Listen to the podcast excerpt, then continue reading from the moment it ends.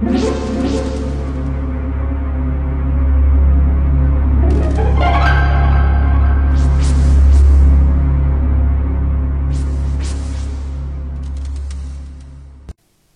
家好，我是小依依，欢迎收听一分钟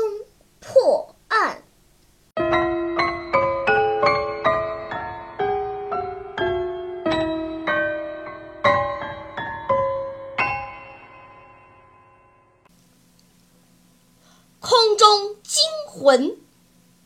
一天晚上十一点，一架波音七六七大型客机正由波士顿飞往西雅图。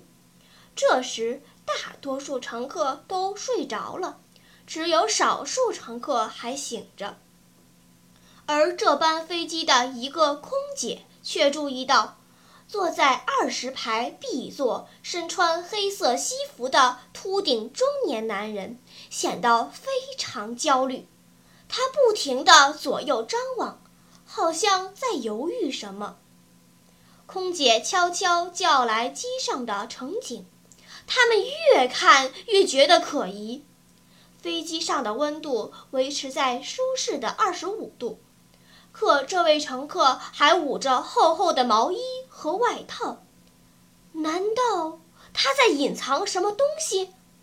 出于安全考虑，乘警走到他面前说道：“先生，请问您需要帮忙吗？”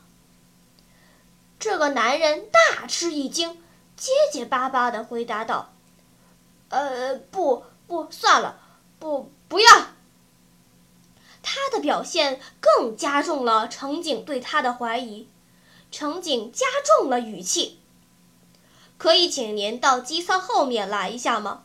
我们有件事儿需要您配合一下。”那个男人的脸色一下子变得惨白，他缓缓地站起身，突然从腰间掏出一支手枪，叫道：“举起手来，转过身去，不要靠近我，滚开！”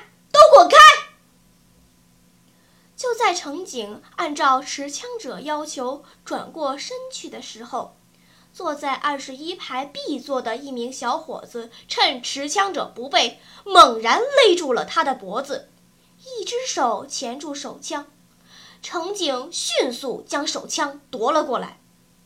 就在乘警向二十一排那位见义勇为的好青年道谢的时候，那个男子却冷冷地开口说道：“哼，别高兴得太早，这注定是一班飞向地狱的班机。我早就在飞机机翼上绑上了气压炸弹，只要飞机从一万米高空下降到海拔两千米以下，炸弹就会把飞机炸成碎片。”乘警连忙跑到舷窗后面一看，机翼下方果然有两枚黑色的炸弹。怎么办？在一万米的高空根本无法拆除炸弹，而飞机不可能永不降落，汽油是会耗尽的。难道只能束手待毙吗？乘警连忙将这个消息告诉了机长。机长思考了一会儿。果断地调转了航向。一小时后，飞机徐徐降落在机场，全体人员安然无恙。那个男子目瞪口呆，他实在想不通，灵敏的气压炸弹怎么会没有爆炸？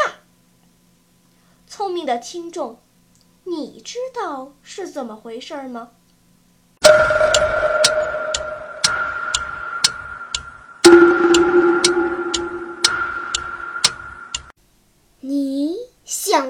案了吗？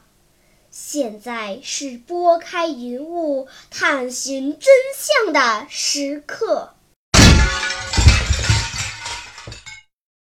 原来机长灵机一动，既然气压炸弹是在海拔两千米以下爆炸，那么只需选择海拔两千米以上的高原着陆，就能挽救全机乘客的生命。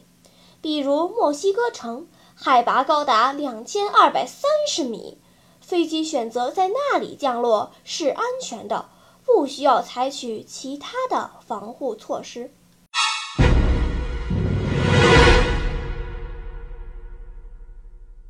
好了，今天的推理结束了。小朋友们，你喜欢听悬疑推理故事吗？如果喜欢，就请关注小依依讲故事吧。在喜马拉雅 FM 上，我将为你呈现更多谜一样的故事。